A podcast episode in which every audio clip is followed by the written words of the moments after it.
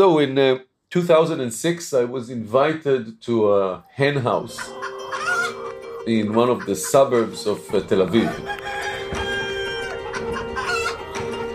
Das klingt jetzt vielleicht etwas merkwürdig, aber die Geschichte der mächtigsten Spyware der Welt beginnt in einem Hühnerstall in Tel Aviv. Something, a place that was a chicken house. Also genau genommen in einem ehemaligen Hühnerstall. When I arrived, there was still the smell of chicken there. Aber der Geruch der Hühner hing noch länger in der Luft. And the owner of that place later uh, decided or discovered that he can earn more money with renting the place to young uh, startups wants to make billions.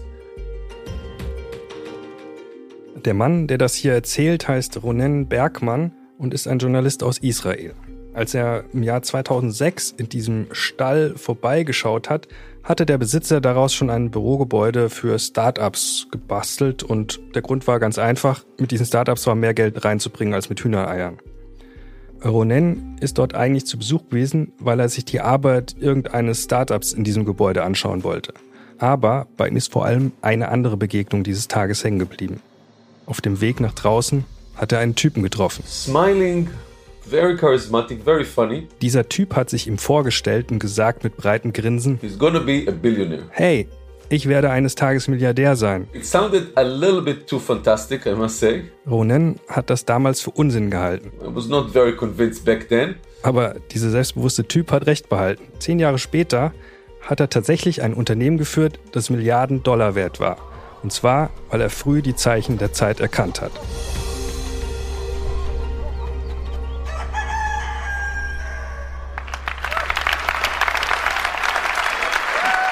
Und wenn es die eine Szene gibt, anhand derer man diese Zeichen der Zeit gut erklären kann, dann ist es die folgende. Sie spielt ein Jahr später, tausende Kilometer entfernt von Tel Aviv an der US-Westküste. Und dieser Moment ist weltberühmt. Es gibt davon mehrere Videos auf YouTube. Das erfolgreichste hat 40 Millionen Klicks. Und darin schlendert ein Mann im schwarzen Rollkragenpullover auf eine Bühne eines Konferenzzentrums. Er faltet die Hände, er richtet den Blick immer wieder auf den Boden und man merkt, dieser Moment ist wichtig für ihn. This is a day I've been looking forward to for two and a half years. Das Event ist eine Keynote von Apple. Da präsentiert der Konzern immer seine neuesten Produkte und der Mann auf der Bühne ist der Konzernchef damals, Steve Jobs. Und Steve Jobs kündigt an mit sehr viel Pathos. Every once in a while, a revolutionary product comes along that changes everything. Was jetzt kommt, werde alles verändern. Er wolle einen neuen iPod vorstellen. Das war für die Jüngeren ein Gerät, um unterwegs Musik zu hören. Aber er kündigt auch ein neues Handy an und drittens ein neuartiges Gerät, um im Internet zu surfen. Und dann sagt er, These are not three separate devices. This is one device. Er spricht nicht von drei Geräten, sondern von einem. And we are calling it iPhone.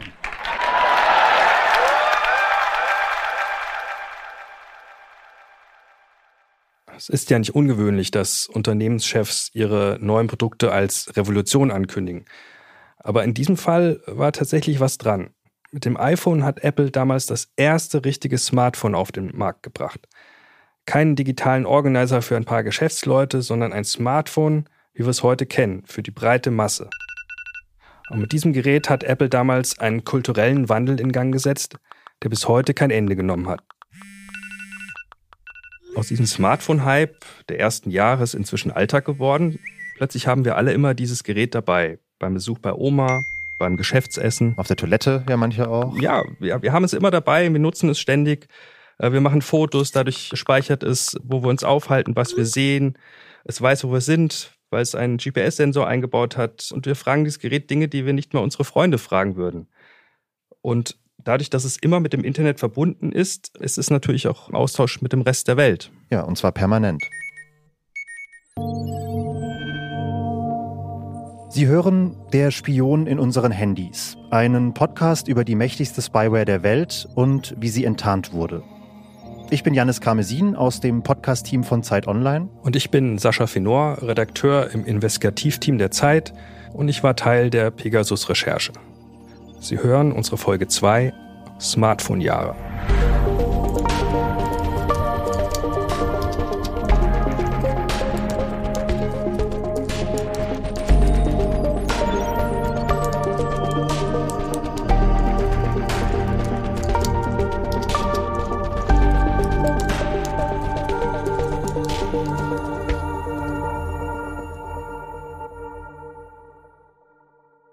Haben diesen großen Bogen von Tel Aviv nach San Francisco gespannt, weil der Aufstieg des Smartphones und der Aufstieg von Pegasus ja ganz eng zusammenhängen.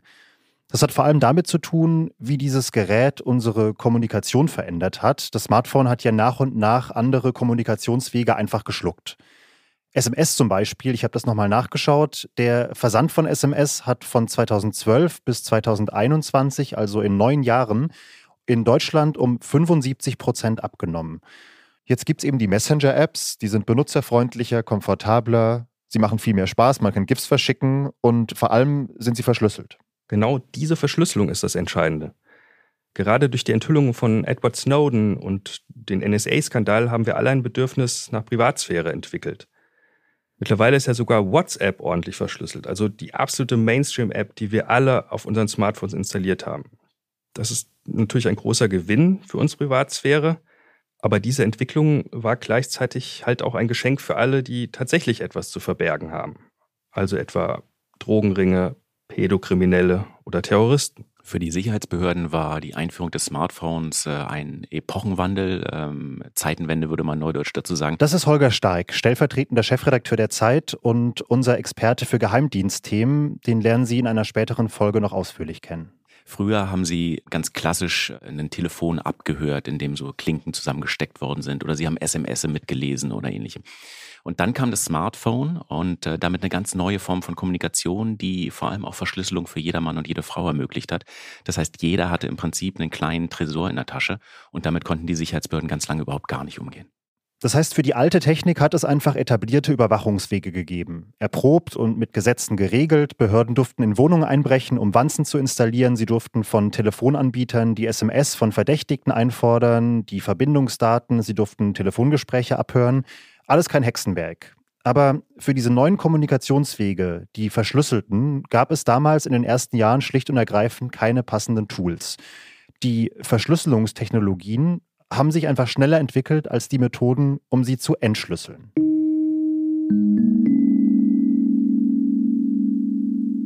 Um das Problem zu verstehen, das sich den Behörden damals gestellt hat, muss man verstehen, wie sich das Smartphone von einem Computer unterscheidet.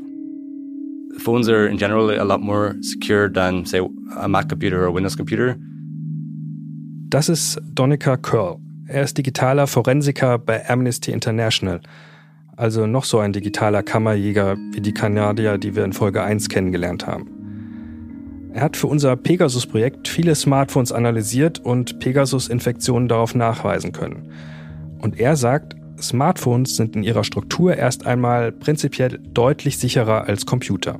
So every app on a phone has a certain set of restrictions, a certain set of permissions. Denn die ganzen Apps auf einem Smartphone die Daten produzieren, die funktionieren erstmal isoliert von allen anderen. And so the app can access its own data, but it can't access any data from, from other applications on the phone. Als Faustregel kann man sagen, es ist eindeutig schwieriger, ein Smartphone zu überwachen als ein Computer. Das heißt, Sie können nicht so einfach auf die anderen Apps zugreifen. Das liegt am sogenannten Sandboxing. Wir haben eine Weile äh, drüber nachgedacht, wie man das veranschaulichen kann. Und dann ist uns als Bild eine Kleingartenanlage eingefallen. Die Anlage als Ganzes, das ist unser Smartphone. Die einzelnen Apps sind die einzelnen Gärten. Damit man sich das besser vorstellen kann, haben wir das mal draußen in einer Berliner Kleingartenanlage durchgespielt.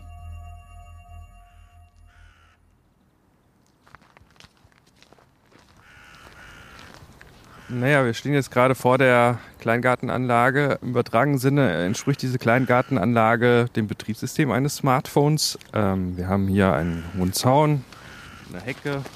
Ähm, und in der Anlage sind einfach ganz viele kleine Parzellen. Äh, da spielt das eigentliche Leben. Und wenn ich verstehen möchte, was hier los ist in dieser Anlage, also im übertragenen Sinne, was auf diesem Smartphone passiert, äh, muss ich eigentlich in jeder dieser einzelnen Kleingartenparzellen reinschauen.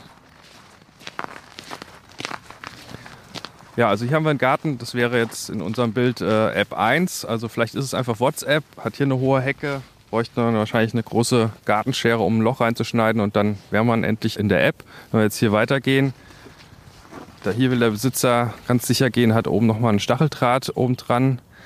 Ja, wenn das unsere App 2 ist, da bräuchte man nochmal richtig äh, schweres Gerät. Also ein Bolzenschneider würde ich wahrscheinlich nehmen, um den Stacheldraht durchzukommen.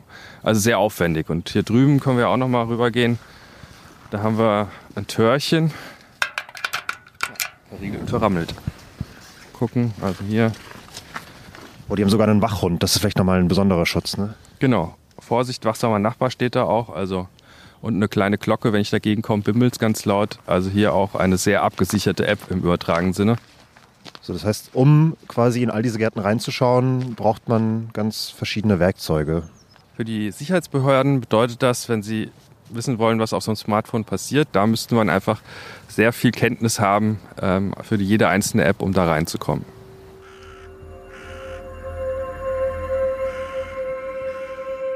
Also die Kurzfassung, es ist wirklich sehr, sehr kompliziert, so ein Smartphone zu knacken. Genau genommen war es für fast alle Geheimdienste auf der Welt im Endeffekt eine unlösbare Aufgabe. Und weil das so ist, ist damals eine Nachfrage entstanden. Die Behörden haben nach Antworten auf dieses Problem gesucht und dann hat ein marktwirtschaftlicher Prozess wie aus dem Lehrbuch eingesetzt. Als Reaktion auf die Nachfrage ist ein Angebot entstanden. Es hat sich ein Markt entwickelt. Und auf diesem Markt hat ein kleines Start-up aus Israel seine Chance gewittert. They saw an opportunity and then they came to me and then we start to uh, build the vision. Anfang des vergangenen Jahrzehnts war dieser Mann hier, Nifkami, Mitte 20 und vor allem war er auf Sinnsuche. Er war nach seinem Pflichtwehrdienst beim israelischen Militär geblieben, weil er geglaubt hatte, dass das halt sein Weg sei, um sein Land zu unterstützen. Er will keine Details verraten, aber er sagt, er hat bei einer Spezialeinheit gedient, die geheimdienstlich arbeitet. Da ist er dann aufgestiegen bis zum Major, hat also ordentlich Karriere gemacht im Militär, aber mit Mitte 20 hat er angefangen, an seinem Weg zu zweifeln. They look and say, okay, maybe what we're doing doesn't generate such a big impact. Er hat also beim Militär hingeschmissen, sich einen Job in der Agrarbranche gesucht, eine Weile mit Landwirten in Äthiopien gearbeitet und dann ist er zurück nach Israel. Und da hat ihn dann ein Kumpel angesprochen und gesagt: Hey, there is two guys, they don't know They have some idea. Hör mal, da sind zwei Typen und die haben eine Idee. Triff dich doch mal mit denen. Einer dieser beiden Typen heißt Chalef Julio. Das ist der breitgrinsende Typ aus dem Hühnerstall von eben. Wir haben Julio für unsere Recherchen auch mehrfach getroffen, aber die Tonaufnahmen der Interviews dürfen wir leider nicht verwenden. Er und sein Geschäftspartner Omri Lavi hatten zu diesem Zeitpunkt schon zwei Unternehmen zusammen gegründet, Ihr aktuelles Projekt war eine Software für die Fernwartung von Handys und sie haben die Firma Communitake genannt. Ihre Kunden waren vor allem Mobilfunkanbieter. Wenn deren Kunden ein Problem mit ihrem Gerät hatten, haben sie über Communitake eine SMS geschickt bekommen mit einem Link und wenn die Kunden den Link geöffnet haben, hat der Kundenservice die volle Kontrolle über das Gerät bekommen, um das Problem zu lösen. Ja, das kennt man vielleicht auch aus dem Büro, wenn der Rechner spinnt und der IT-Support dann irgendwie aus der Ferne so die Maus übernimmt, um irgendwelche Dinge zu tun, die dann nur der IT-Support versteht. Das ist ein bisschen gruselig auch immer, wenn man so die Kontrolle verliert. Genau. Ungefähr so muss man sich das vorstellen. Es hat also mit einer harmlosen, durchaus nützlichen und vor allem zivilen Idee begonnen. Aber Julio und Lavi wollten mit Kami sprechen, um dieses Produkt weiterzuentwickeln zu einer Software, die jede Verschlüsselung vergessen macht, weil sie die Inhalte abfängt, noch bevor sie auf dem Gerät verschlüsselt werden. Ein Tool, das Nachrichten auf den Handys lesen kann, während sie entstehen. Und dieser Nifkami war für die beiden Start-up-Gründer natürlich ein total interessanter Mann. Ein Veteran mit Geheimdiensterfahrung, also mit großer Expertise und vor allem mit den richtigen Kontakten. Und er sollte deshalb so das Bindeglied werden in die Welt der Sicherheitsbehörden, also zu den potenziellen Kunden des Unternehmens. Und Kami, der ja damals, wie gesagt, auf Sinnsuche war, hat sich die Idee der beiden angehört und dachte sich dann, ja, das klingt tatsächlich nach einer Idee, die die Welt vielleicht ein Stück weit besser machen könnte. Er dachte sich, wer jetzt zum Beispiel einen Pädokriminellen stoppen möchte, der muss ja irgendwie Zugang zu seinen Telegram-Chats bekommen. Oder allgemeiner ausgedrückt, wenn die Behörden in der Welt der Smartphones das Böse kontrollieren wollen, dann brauchen die Behörden dafür eben auch die passenden Waffen. Und er und die anderen beiden, das könnten vielleicht die Leute sein, die diese Waffe zur Verfügung stellen. Sie haben also begonnen, eine Spyware zu bauen, die sich komplett auf Smartphones konzentriert. Aus dem zivilen Communitake ist ein neues Unternehmen geworden und dessen Namen, sehr kreativ, setzt sich aus den ersten Buchstaben der Vornamen der drei Gründer zusammen. Nif, Shalef, Omri. NSO. Die erste Version von Pegasus war dem Produkt von Communitake, also der Fernwartungssoftware, sehr ähnlich. NSO hat seinen Kunden eine Software angeboten, mit der diese Kunden Nachrichten mit einem Link verschicken konnten. Und wenn der Empfänger der Nachricht diesen Link geklickt hat, hat sich Pegasus auf dem Gerät installiert. Und der Absender der Nachricht hatte den Zugriff auf das ganze Telefon. Aber ja schon mit einem durchaus wichtigen Unterschied, nämlich dass die Kunden der Mobilfunkfirmen ja ganz bewusst auf diesen Link klicken, weil sie wissen, wer dahinter steckt und dass ihnen auf diesem Weg bei ihrem IT-Problem geholfen wird. Bei Pegasus waren das ja Nachrichten, die quasi aus dem Nichts gekommen sind und vor allem von einer unbekannten Nummer. Als ich davon gehört habe, dachte ich mir schon erstmal, ja, sorry Leute, aber es ist doch irgendwie auch gesunder Menschenverstand, dass man nicht einfach so auf Links von unbekannten Absendern klicken sollte. Ja, und, und verglichen damit, was die späteren Versionen von Pegasus konnten, ist das wirklich noch ein eher plumper Angriff. Aber abgesehen davon war NSO auch wirklich gut darin, diese SMS so inhaltlich zu gestalten, dass sie nicht wie Spam klingen. Zum Beispiel bei Omar Abdulaziz, diesem saudischen Dissidenten und Freund von Jamal Khashoggi aus der ersten Folge. Bei ihm war es eine SMS, die den Lieferstatus zu einer Bestellung aus einem Online-Shop angekündigt hat. Und kurz davor hatte Abdulaziz tatsächlich online eine Ladung Proteinpulver bestellt. Gut möglich, dass die Angreifer erst sein Mailkonto geknackt hatten und sind so an die Infos gelangt. Und dann haben sie mit den Infos eine SMS geschrieben, die glaubhaft personalisiert war. Also quasi normales Hacking aufs E-Mail-Konto, bevor dann der Angriff mit dieser Superwaffe Pegasus gekommen ist. So könnte man es sagen. Bei anderen Fällen sieht man, dass die Angreifer vorab die Social-Media-Konten der Opfer analysiert haben und dann haben sie Infos aus diesen Posts genommen und haben zum Beispiel auf Ereignisse aus den vergangenen Tagen Bezug genommen oder Hinweise auf bestimmte Familienmitglieder gegeben. Hm. Die Person klickt also auf den Link und was passiert dann? Was macht Pegasus denn Revolutionäres, um diese Sicherheitsmechanismen des Smartphones zu umgehen und die Kontrolle über das Gerät zu bekommen? Lass uns mal bei diesem Bild mit den Kleingärten bleiben. In jeden Garten in der Kolonie kann man irgendwie einbrechen. Sei es ein kleines Loch im Zaun, ein defektes Gartentürchen oder eine schlecht gewachsene Hecke. Aber übersetzt, jede App hat irgendwo ihre Schwachstellen. Denn auch die großen Tech-Konzerne arbeiten hier und da schlampig. Pegasus nutzt diese Schwachstellen, um in einigen dieser Gärten einzudringen. Der Angriff beginnt bei einer App, einem Einfallstor und hangelt sich dann von einer Schwachstelle zur nächsten auf dem Handy. Also von Garten zu Garten sozusagen. Genau, von iMessage zum Browser, dann zur Mail-App, immer weiter rein ins Innere bis Pegasus dann in einem Garten sozusagen den Generalschlüssel für alle Gärten der Kolonie findet. Also eine Einstellung, die dem Angreifer den vollen Zugriff auf alle Apps auf dem Smartphone erlaubt. Es gibt Menschen, die genau wissen, wo diese Löcher in den einzelnen Zäunen liegen, weil sie die Gärten hunderte Male abgelaufen sind und sich die Zäune ganz genau angeschaut haben. Also Hacker sind das quasi, ne? Ja, Hacker und auch Forscher. Es gibt ganze Firmen, deren Geschäftsmodell es ist, von diesen Leuten exklusive Infos zu solchen Schwachstellen einzukaufen und dann damit tatsächlich zu handeln. Die sind irre viel Geld wert, weil zum Beispiel Geheimdienste auf solche unentdeckte Schwachstellen angewiesen sind. Ein sogenanntes Zero Day, so heißen die Löcher im Zaun, werden für Hunderttausende Dollar verkauft. Das heißt, Menschen werden mit der Suche nach solchen Schwachstellen richtig reich. There are like very, very smart people working there who spend a lot of time having very deep, specialized knowledge about a very niche area. Das ist nochmal Donica, der digitale Forensiker von Amnesty International. Er sagt, was für ein Nischenwissen diese Fachleute zum Code von einzelnen Apps haben, sei irre. They may have a better idea than Apple or anybody else about how these platforms work on a fundamental level and what kind of flaws there might be in it. Die wüssten vermutlich besser über den Code und seine Schwachstellen Bescheid als die Entwickler selbst. Probably as close to uh, magic as you can get with with computers that it's just like yeah, kind of almost unfathomable. Das sei schon ziemlich nah dran an Zauberei.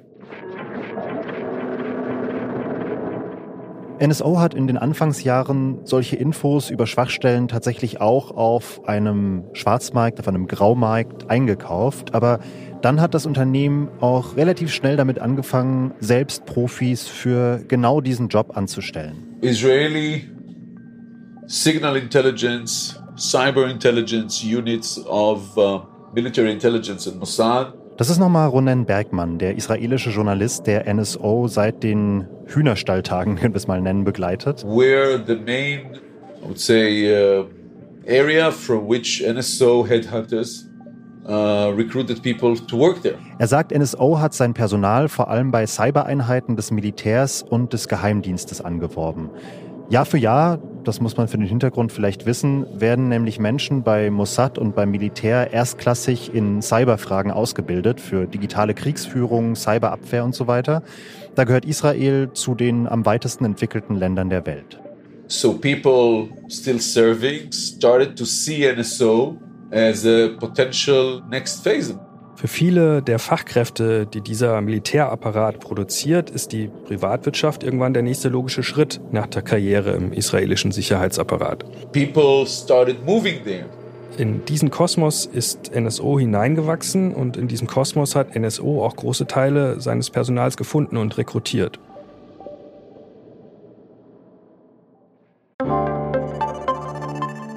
Werbung Diese Woche in der Zeit? Die Bücher des Frühlings. 16 Seiten blühende Fantasie. Von gefährlichen Liebschaften, einer Flucht auf dem Mississippi und magische Erzählkunst.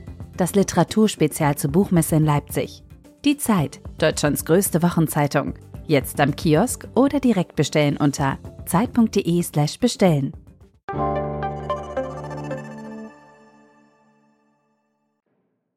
Wir sind jetzt im Jahr 2011 auf der Zeitleiste, wenn wir die mal so aufzeichnen wollen. NSO hat inzwischen ein paar Millionen bei Investoren eingesammelt und einen ersten Prototyp von Pegasus entwickelt.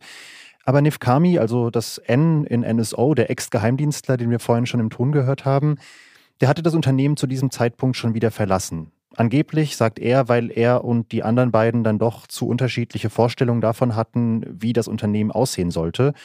Und den beiden anderen wurde dann klar, dass es verdammt schwierig werden könnte, ohne ihn, ohne seine Kontakte Kunden für Pegasus zu finden. So nach dem Motto: Here are two idiots from Haifa. Ja, zwei Idioten aus Haifa, das haben wir uns nicht ausgedacht, das hat Julio selbst mal so gesagt. With no previous intelligence or technological background. Ohne technologischen Background und ohne Geheimdiensterfahrung, die da einfach um die Ecke kommen, beim Geheimdienst klingeln und sagen: We can change the world and make billions. Wir verändern jetzt mal eben die Welt.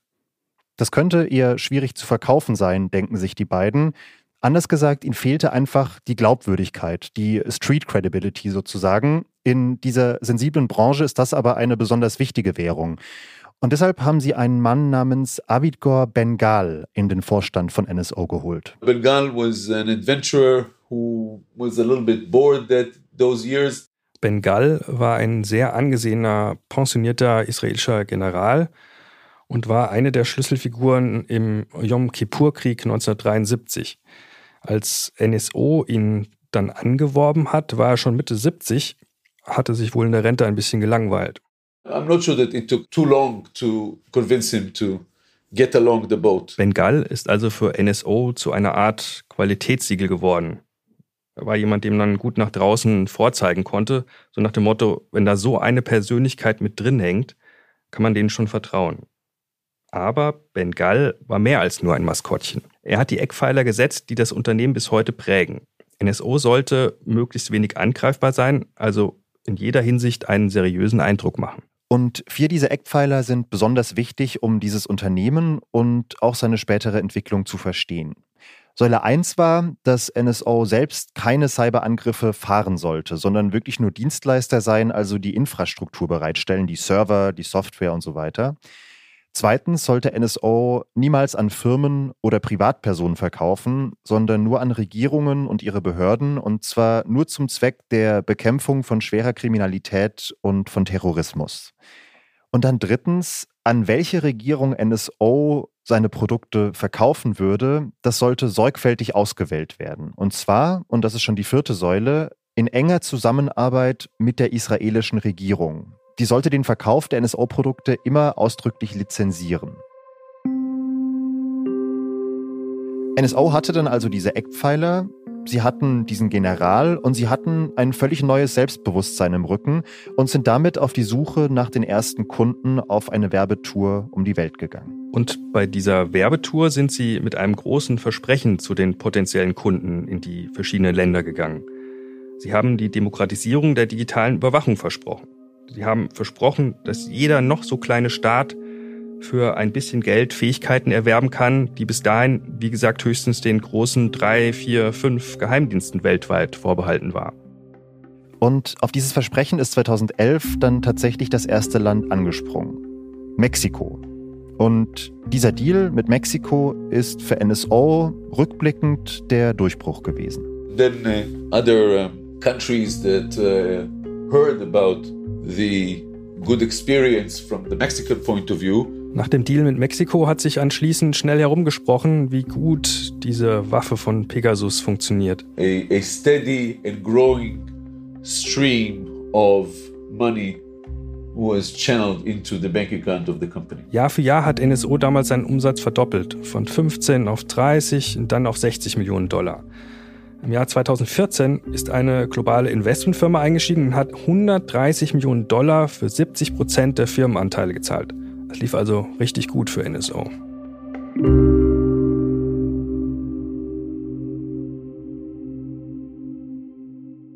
Bis zum August 2016 zumindest. Yeah, so um, we did catch Pegasus. Vielleicht erinnern Sie sich noch an diese sonore Stimme aus Folge 1. Die gehört zu John Scott Railton, dem Pegasus-Entdecker aus Kanada vom Citizen Lab. Ihm und seinen Kollegen hatte ja ein emiratischer Menschenrechtsaktivist geschrieben, hatte ihm eine Pegasus-SMS weitergeleitet. Die hatten die Spyware auf ihr Telefon geladen, analysiert, die Netzwerkstruktur dahinter öffentlich gemacht. A big round of applause for Bill Marzek and John Scott Railton. John Scott Railton und seine Kollegen haben nach diesem ersten Fund ordentlich für ihre Pegasus-Forschung getrommelt. Sie waren auf Fachkonferenzen unterwegs, haben einem Fachpublikum gezeigt, mit welcher technischen Infrastruktur NSO damals gearbeitet hat. Hello everyone, can you hear us? Awesome. Where's my clicker? Und so haben sie eine kleine und technisch versierte Community mobilisiert, so die Good Guys der Hackerszene mit hohen ethischen Ansprüchen, die ihre Fähigkeiten nutzen wollen, um die Welt besser zu machen. Zum Beispiel auch Donnecker und seine Kolleginnen und Kollegen von Amnesty International. Yeah, it's definitely always a bit of a cat and mouse game. Donnecker beschreibt das hier als Katz- und Maus-Spiel. NSO Group put a lot of effort and time and energy into avoid getting these abuses discovered. Er und viele andere haben sich online auf die Jagd nach NSO gemacht. Und sie hatten damals plötzlich das Momentum auf ihrer Seite. Man muss sich einmal klar machen, was das bedeutet hat, dass das Citizen Lab die gesamte Infrastruktur von NSO damals offengelegt hat. Die war damit im Grunde nutzlos, denn NSO lebt ja davon, dass es im Geheimen agiert. In a situation where the infrastructure gets exposed or servers get exposed, they're trying to also recreate things quickly and they have time pressure. Das Unternehmen musste damals in kürzester Zeit eine komplett neue Serverinfrastruktur hochziehen. Und bei dieser Hauruck-Aktion ist den Profis bei NSO ein Fehler passiert. Everybody makes mistakes. You gotta just be careful to, spot them. und den konnten Donnecker und sein Team ausnutzen. 2018 haben er und sein Team das Smartphone eines Kollegen analysiert und darauf eine Infektion mit Pegasus gefunden. Und dahinter haben sie ein Netzwerk entdeckt, rund 600 Server, über die dieser Angriff gelaufen ist. They had accidentally reused one or kind of used a, a, the same domain between their old infrastructure that had been caught and their new infrastructure that they tried to kind of recreate and make it unlinked to previous attacks. Und unter diesen Servern war auch einer, der schon für den Angriff auf Opfer Null, also auf den Menschenrechtsaktivisten aus den Emiraten, benutzt worden war. Damit war der Angriff auf das Smartphone von Donikas Kollegen eindeutig auf NSO zurückzuführen. Und damit war klar, dass die anderen 600 Server auch zum NSO-Netzwerk gehören. Amnesty hat die alle dann auch wieder in einem Bericht veröffentlicht und NSO musste wieder reagieren. And even the day we published, we see that uh, all 600 servers went immediately offline. Wir haben die über 600 Server direkt abgeschaltet und eine neue Infrastruktur aufgesetzt. Over the next month or two, they began setting up a, a new kind of new generation, a new set of infrastructure, a new set of domains that they kind of tried to like do differently to avoid getting caught again. Und so geht das hin und her, das Katzenmaus-Spiel immer wieder bis heute. Pegasus wird enttarnt und die Server dahinter werden öffentlich gemacht. NSO versucht wiederum die Spuren zu verwischen und Donnecker und die anderen Watchdogs suchen wieder aufs Neue die Nadel im Heuhaufen. Did you enjoy that? Ich habe Donnecker gefragt, ob ihm das nicht riesigen Spaß gemacht hat, diese Jagd damals. Yeah, it was. Uh, I think it was really. Uh, like like a big puzzle, right? Exactly, a massive puzzle. Und er hat gesagt, jo, das war, als würde man so ein riesiges Puzzle zusammensetzen. You know, there's um some uh, smart people on the other side trying not to get caught, and you're trying to figure out, okay, what kind of mistakes did they make? Yeah, yeah. I, think was, I see the magic. also so ein ständiger Wettbewerb mit sehr schlauen Leuten auf der Gegenseite, die man die ganze Zeit beobachtet, um zu sehen, um zu warten, ob sie vielleicht nicht irgendwann einen Fehler machen und dann zuzuschlagen. Beide Seiten sind mit der Zeit immer besser darin geworden, was sie tun. NSO im Verstecken ihrer Infrastruktur und die Jäger mit dem Jagen. So at the time we started to get like wondering maybe there's other information we could pull from this phone. Donnecker und sein Team bei Amnesty haben sich irgendwann gedacht, mal sehen, was wir herausfinden, wenn wir nicht nur den Links in den verdächtigen SMS folgen, sondern auch ins Innerste der infizierten Geräte schauen. Really kind of dig deep in the phone, not just look at the the SMS messages, but really look at all the system files, look at the log files. Und dort nachschauen, welche Spuren Pegasus dann nach einer Infektion eigentlich hinterlässt. And get a better idea if, if the phone was infected, if it was infected, you know, what traces might be left behind. Uh, Donnecker hat mir das bei einem unserer Treffen mal erklärt und er hatte dafür das Backup eines infizierten Smartphones mit dabei. It's a bit of um, some archaeology. Die Methode hat ein bisschen was von so einer archäologischen Ausgrabung, sagt Donnecker. To look at this phone maybe a year after it's been hacked or even three years after it's being hacked and looking at different evidence and try to understand what happened. Der Hack liegt vielleicht schon Jahre zurück und in der Zeit sind schon viele Gigabyte Daten auf dem Gerät aufgespielt und wieder gelöscht worden. Und das, was sie da suchen, liegt irgendwo dazwischen im Staub. Aber 2019 haben sie tatsächlich was gefunden. Damals haben sie die Handys von zwei marokkanischen Journalisten untersucht, die verdächtige SMS empfangen hatten. Sie haben sich dann so die Logfiles auf dem Smartphone angeschaut. Das sind die Dateien, die alle Prozesse dokumentieren, die auf dem Smartphone ablaufen. Und dann haben sie geprüft, wann genau haben die beiden denn auf diese Links geklickt und dann, welche Prozesse hat das auf dem Smartphone ausgelöst? Und da haben sie was Verdächtiges entdeckt.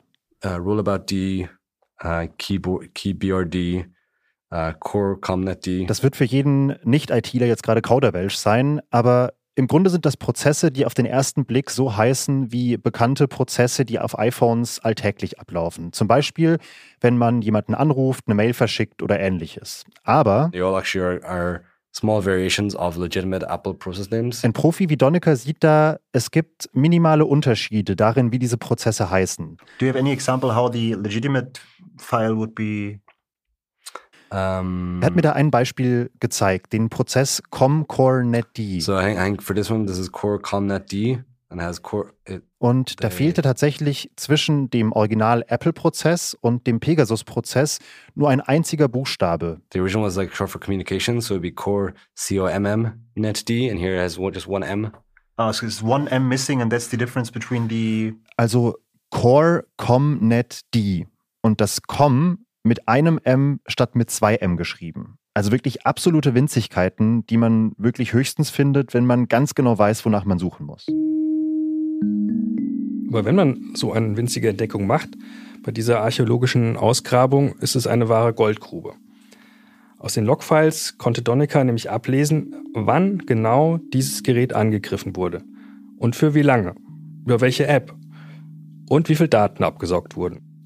Und vor allem konnten sie zweifelsfrei nachweisen, dass der Angriff erfolgreich war. In unserer Recherche mussten wir ja auch dann prüfen, ob diese Liste mit 50.000 Telefonnummern tatsächlich Pegasus-Opfer waren. Und dafür war die Methode unerlässlich. Donnecker und sein Team haben die Beweisführung für unsere Verdachtsfälle erbracht und zeigen können, dass 85 Prozent der Nummern, die sie untersuchen konnten, tatsächlich angegriffen worden waren. Aber in diesem, wir haben das jetzt Katz- und Maus-Spiel genannt, ist eben nicht nur die Katze immer besser geworden, also nicht nur die Jäger, nicht nur Donnecker, das Citizen Lab, sondern auch die Maus. Auch NSO hat seine Waffen über die Jahre immer weiter geschärft. Und es gab ein Update vor vier, fünf Jahren, das Pegasus dann endgültig zu einer Superwaffe gemacht hat. Zu einem Programm, das sich von anderen Tools nochmal abhebt. Dieses Update hat die seltsamen SMS überflüssig gemacht. Pegasus braucht nicht mehr die unfreiwillige Mitarbeit der Opfer. Mit diesem Update ist Pegasus nämlich komplett unsichtbar geworden. Und es gibt für Angegriffene keine Grundlage mehr, Verdacht zu schöpfen. Wirklich nicht. The messages are either silent or else once the zero-click attack succeeds, they delete the messages. NSO verschickt seitdem quasi unsichtbare Nachrichten, um das Gerät zu infizieren. Zero-Click-Attacken werden diese Angriffe genannt und das Opfer muss dabei keinen Link mehr anklicken, um mit Pegasus infiziert zu werden. Really, it happens silently. They can be asleep. Their phone is sitting on their bedside table. Die Angriffe können über Nacht passieren. And by sending some some messages or some code to the phone, that kind of take advantage of one of these zero-click vulnerabilities. Und das Opfer merkt es gar nicht. Then the spyware can get silently installed on the phone with, with no action from the users. Und wenn es am nächsten Tag wieder das Handy von seinem Nachttisch nimmt, steht es unter Beobachtung. Exactly. So it's, it's nothing to do with the a kind of mistake made by the user. It's, they can't be more uh, careful to avoid clicking on links. Aus Sicht der Opfer ist es also nicht mehr nur noch eine Frage der Vorsicht, sondern es passiert einfach, ohne dass man etwas dagegen tun kann.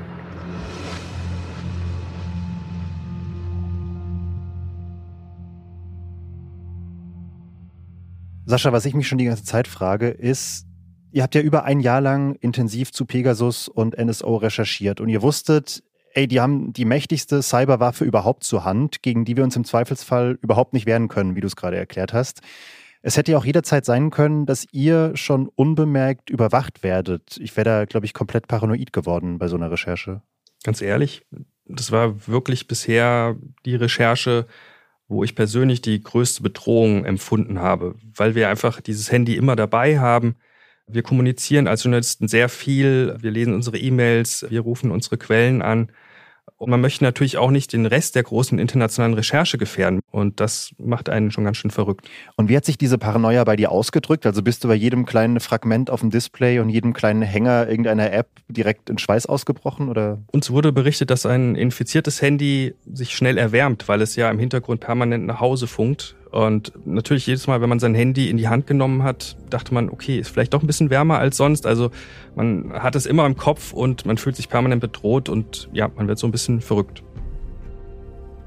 Das ist also die Perspektive als potenzielles Opfer. Diese Möglichkeit, lautlos angegriffen zu werden, macht einen wehrlos und man kann eigentlich nur noch entscheiden, kein Handy mehr zu nutzen. Aber interessant ist es ja auch, sich mal in die Gegenseite zu versetzen, in die der Angreifer, in den Sicherheitsbehörden, Geheimdiensten und Regierungen. Für die ist Pegasus nochmal unwiderstehlicher geworden. Because it made a lot less risk for somebody to use these tools, because there's a lot less risk of getting caught when they're not leaving a message on the device. Denn wenn ein Angriff kaum mehr zu bemerken ist, etwa durch diese verdächtigen SMS auf einem Smartphone, wenn also das Risiko erwischt zu werden so gering ist, then the temptation is always there. dann ist die Verführung eben auch riesig, es immer und immer wieder zu tun.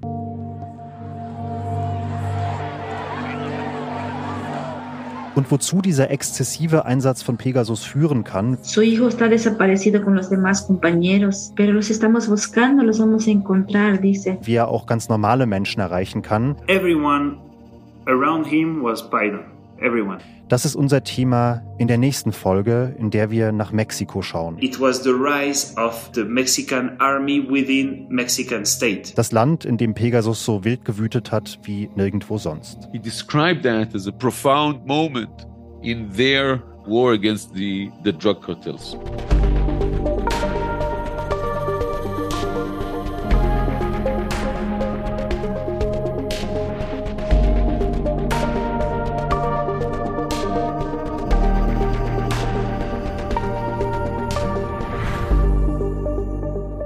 Host und Autoren dieser Folge waren wir, Janis Karmesin Und Sascha Fenor.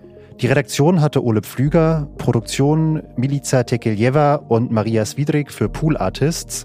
Die Musik kam von Joscha Grunewald, Mitarbeit Clara Löffler und Paulina Kraft. Und noch vielen Dank an unsere Partner, das Forbidden Stories Netzwerk und Amnesty International.